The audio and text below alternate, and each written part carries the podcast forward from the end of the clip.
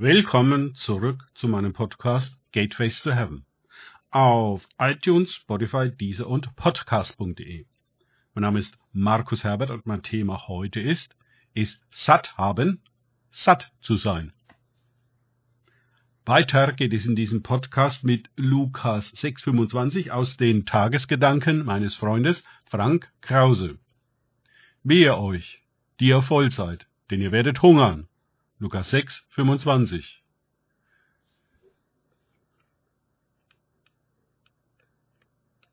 Dies ist nun die zweite Unseligpreisung. Ein weiteres Wehe euch. Im ersten Wehe hatten wir bereits das Problem, dass wir dann, wenn wir Reichtum erlangen und geneigt sind, uns an dieser Habe zu trösten, sie als Sicherheit für unser Leben und Ruhekissen für unsere Seele zu betrachten, und einzuschlafen. Hier nun ist die zweite Gefahr, einzuschlafen. Wir sind satt. Genau wie alle Menschen reich sein wollen, so wollen sie alle satt sein. Aber womit sättigen sie sich? Für die Jünger, zu denen Jesus spricht, ist es angesagt, nicht satt zu werden, sondern immer weiter nach den Dingen des Reiches Gottes zu hungern und zu dürsten. In dem Moment, wo wir ein bestimmtes Maß an geistlichem Niveau und Erleben erreicht haben, ein Level, das uns als hoch und erfolgreich genug erscheint, im Vergleich zu den anderen jedenfalls, richten wir uns dann darin häuslich ein, kontrollieren das Erreichte und halten es aufrecht. Auch bei dieser Variante von Dienst schlafen wir bald ein. Nur eben auf einer höheren Ebene als manch anderer Dienst oder Gemeinde.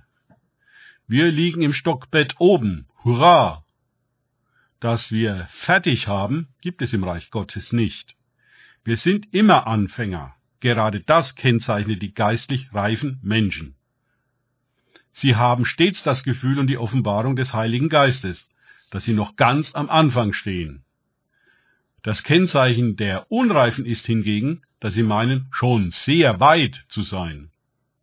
Diener und Dienste, die sich für erfolgreich halten und auf dieser Ebene stehen bleiben, werden bald alles verlieren. Dann wachen sie hoffentlich wieder auf und dann haben sie Hunger. Es sei denn, sie sind bitter und schmeißen alles hin. Egal wie gut ein Dienst aufgestellt sein mag.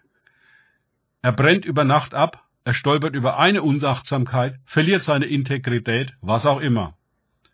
Jesus strebte nicht an, groß zu werden, sondern selbstlos und in Bewegung zu bleiben. Das ist ein großer Unterschied. Wenn erfolgreiche Dienste hungrig und durstig nach Gott bleiben, wenn sie nicht stehen bleiben, sondern weitergehen, wenn sie nicht erstarren, sondern lebendig bleiben, wenn sie nicht meinen, es geschafft zu haben, sondern sich für Anfänger halten, wenn sie nicht elitär werden, sondern selbstlos bleiben, dann Hut ab. So sprecht auch ihr, wenn ihr alles getan habt, was euch befohlen ist. Wir sind unnütze Knechte, wir haben nur ausgeführt, was wir zu tun schuldig waren. Lukas 17, 10. Originalton Jesus.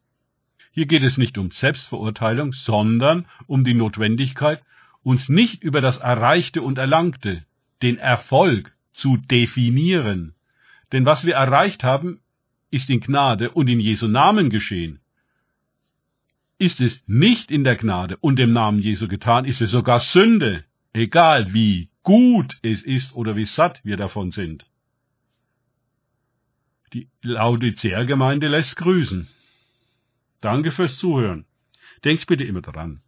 Kenne ich es oder kann ich es? Im Sinne von erlebe ich es. Erst sich auf Gott und Begegnungen mit ihm einlassen, bringt wahres Leben und Hunger und Durst nach mehr. Gott segne euch und wir hören uns wieder.